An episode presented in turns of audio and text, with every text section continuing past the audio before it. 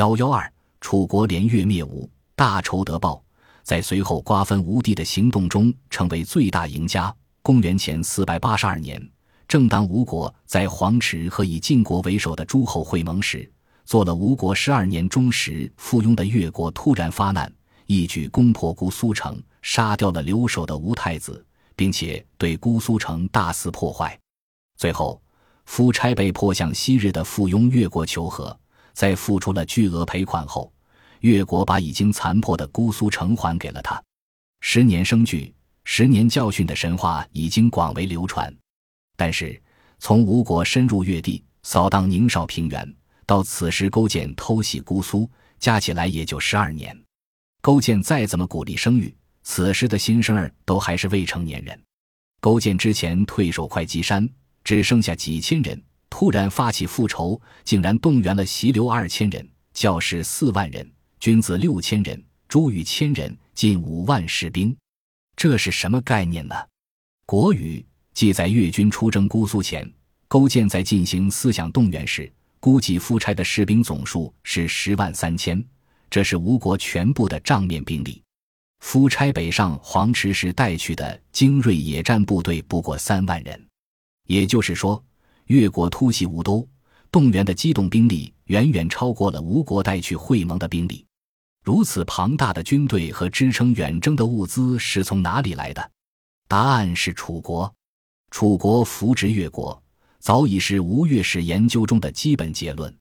以大夫文种为首的越国上层文官基本都是楚国人，但是很少有人注意到，这支偷袭姑苏的越军里竟有大量楚军直接参战。维持如此大军的物资，也有楚国的大力支持。韩非子谈起这次战事时说：“勾践所足于荆，吴越春秋里。”勾践临死时更是说：“从穷越之地，及楚之前锋，以摧吴王之干戈。”楚国不但出钱、出顾问，还直接借了大量兵力给越国，并且在攻破吴国的战斗中起了主要作用。再看此时的国际形势。我们不难理解楚国的策略。吴国和楚国在淮河流域的争夺一直没有停歇过，楚国暂时占了上风。如果以吴国和晋国为首的中原诸侯完成了会盟，在北方获得大量资源的夫差在全力经营淮河流域，楚国面临的局势将急剧恶化。所以在吴国忙于会盟时，对其全力一击，是楚国最好的策略选择。如果楚国直接沿着淮河或者长江东下攻击吴国，那么夫差有足够多的反应时间。楚国必须先打败吴军精锐主力才能获胜。但是吴国背后的越国却是夫差的软肋。越国有梦想复仇的勾践，有以文种为首的影响力巨大的楚国顾问团。楚军借道越国，可以很快到达吴国首都姑苏。从另一个角度看。吴国上下并不是只有伍子胥能看出越国的潜在威胁，夫差也从来没有忘记背后的越国。《史记·仲尼弟子列传》中提到，夫差准备伐其前，考虑对越国进行一次预防性战争。这次北上会盟，夫差也让太子带兵留守首都。真正出乎吴国意料的是，大批楚军借道参战，楚越联军的兵力过于强盛。所以，对留守部队构成了压倒性优势。公元前四百八十年，也就是楚越联军首次攻破姑苏后两年，楚国单独在南线对吴发动大规模进攻，楚军摧枯拉朽，一直推进到越国的西部边界，吴国遭到了极大的破坏，大饥荒也随之而来。夫差甚至解散一部分军队去东海边捕鱼，以求度过粮食危机。曾经在破楚、攻越、伐齐等一系列军事行动中留下善战之名的吴军，到这个时候已经衰弱不堪。在随后的利泽之战中，越军击败了吴军最后的机动部队。两年后，越军进一步围困姑苏城。在三年的血腥围城战之后，公元前四百七十三年，姑苏城破，夫差自杀，吴国彻底灭亡。越人攻占姑苏城的围城战，以及战后的屠杀、掠夺和破坏，其惨烈程度堪比罗马人以评价太基。越人对姑苏城附近的破坏如此彻底，以至于古吴国的印记几乎被消除。两百年后的战国末年，楚国春申君被封到吴地时，这一区域仍然被称为吴墟。楚国和越国如何瓜分吴国遗产呢？勾践攻占的吴都姑苏就在吴越边境不远处。占领这里后，勾践自然要继续北上，接收吴国更多的遗产。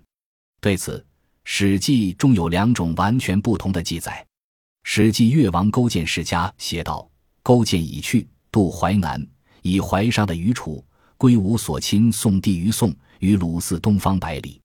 当世时，越兵横行于将，淮东诸侯毕贺，号称霸王，仿佛勾践获得了比夫差鼎盛时候更大的霸权，把吴国侵略的宋国、鲁国四上小国的土地全部还给了他们，还把淮上的送给了帮助自己灭吴的楚国，一副大方而仁义的霸主形象。《史记·楚世家》对这一阶段的说法截然相反。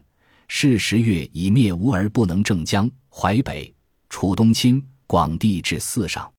也就是说，越国灭亡吴国之后，无力控制江淮流域，楚国大举东侵，几乎把这些地方都吞并了。随后一直把领土扩张到四上。按照这个说法，勾践这个霸主的含金量就相当存疑了。韩非子说：“林下对这段历史也有记载。越国灭吴后，豪士死，锐卒尽，大甲伤，可谓元气大伤。为了分到更多吴国遗产，越国做出一副想借楚国的力量继续北进和晋国争霸的态势。楚国却看出越国在虚张声势，抓住时机出兵，在瓜分吴国遗产的行动中吞下了精华的两淮地区大部。”盛怒的勾践想和楚国决裂，却尴尬的发现实力不够，所以乖乖的认了鸟。实际上，在扶植越国灭吴的同时，楚国的东扩脚步一直没停过。公元前四百七十九年，楚国终于灭掉了陈国，彻底奠定了自己在淮河流域的优势。此外，史书记载说，越国在发起灭吴之战前一年的公元前四百七十六年，曾经攻打楚国。《左传》称之为“误吴”，也就是为了掩藏自己灭吴的意图，假装攻楚。勾践此时的确没有攻楚的动机。然而，《左传》在这里的判断明显错了。至少，楚国人并不像左丘明那样认为这次攻击是越国人和自己联合忽悠吴国的。公元前四百八十年大破吴国后，楚国势力已经到达今日皖南地区，距离越国核心的宁绍平原已经近在咫尺。越国此次对楚国的进攻，更可能是边境一些越人部族在楚国压力下的擅自行动。边境越人部落攻击楚国后，楚国毫不留情地予以反击。《左传》在下，楚公子庆、公孙宽追越师，至明不及，乃还。秋，楚沈朱良伐东夷，三夷男女及楚师盟于敖。楚军追击越军未果。在越国边境以南地区长驱直入，今日温州、台州一带的三夷和楚国在浙南滨海的鳌地结盟，楚国及其附庸的势力已经贯通了整个浙南。早在吴国灭亡前，楚国已经对越国核心的宁绍平原从西南两个方向构成了威胁。勾践灭吴后，赫然发现自己面临的局面极为不利。虽然灭亡了吴国。但是吴国最后的顽强抵抗让越国损失惨重，以姑苏为核心的苏南地区经济大幅衰退，越国战后所得甚少。另一方面，利用自己和吴国死磕的机会，楚国不但完成了对自己的战略包围，还夺取了灭吴之战中最有价值的战利品淮上地，加上之前吞并的陈国等地，现在楚国俨然已经有全取东南之势。至此。楚昭王和他留下的辅臣们完成了楚国复仇大业。到公元前四百四十七年，最后一个仇敌蔡国的残余势力也被楚国彻底吞并。更重要的是，在最难的灭吴问题上，楚国有效的利用了越国。无论是借道还是最后的死磕，勾践都更像是一个工具人。楚国却在战后的土地分配中得到了最大的好处。